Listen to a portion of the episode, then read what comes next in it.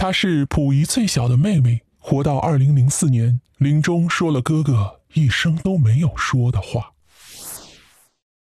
对于一个三岁的小孩子而言，正是刚刚基本能生活自理的阶段。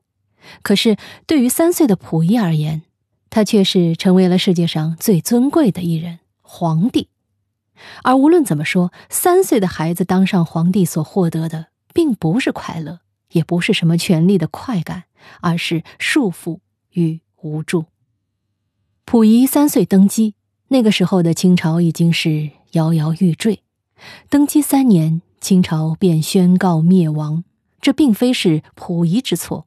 虽然如此，他自从登上皇位时，也便成为了封建社会最后的一位献祭者。祭品的祭啊！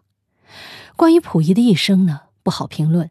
他生于王爷家，却阴差阳错成为皇帝。或许从一开始，他的宿命便已经是决定的。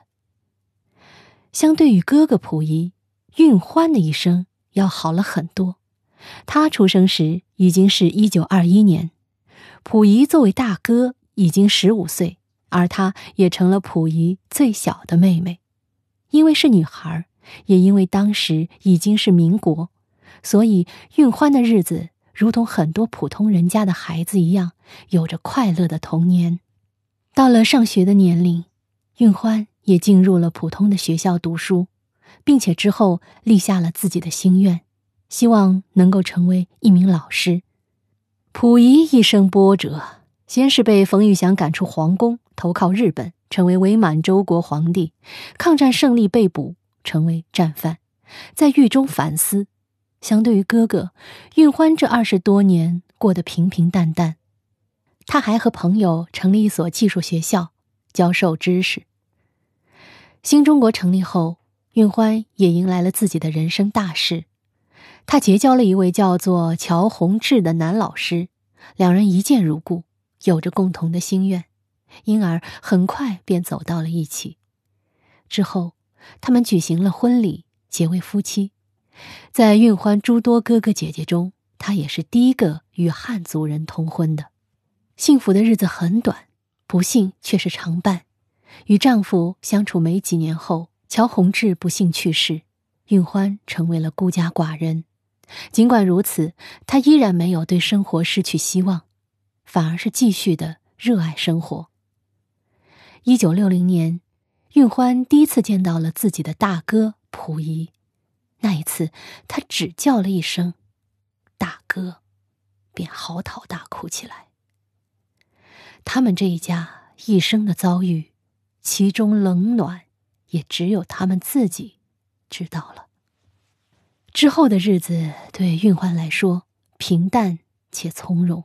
他活到二零零四年，终年八十三岁。可谓是寿终正寝。临终前，运欢说了一句哥哥溥仪在世时没有说的话：“我们这个家族，在某个意义上说是中国的罪人。我能为人民服务，是最大的幸运。”生的热烈，死于平淡。运欢的一生也算是波澜不惊的一生。家族兴盛，或许这都是命罢了。那么本期呢，我们分享的是关于运欢的故事，虽然很短，但是却挺触动我的。此前我并不知道溥仪有这样的一个妹妹，但是通过本期的讲述，我忽然对这个末代格格充满了好奇。也许未来我会找更多的资料关于运欢的，我想看看在那个乱世中，这样一个身份特殊的女人，她更多的故事。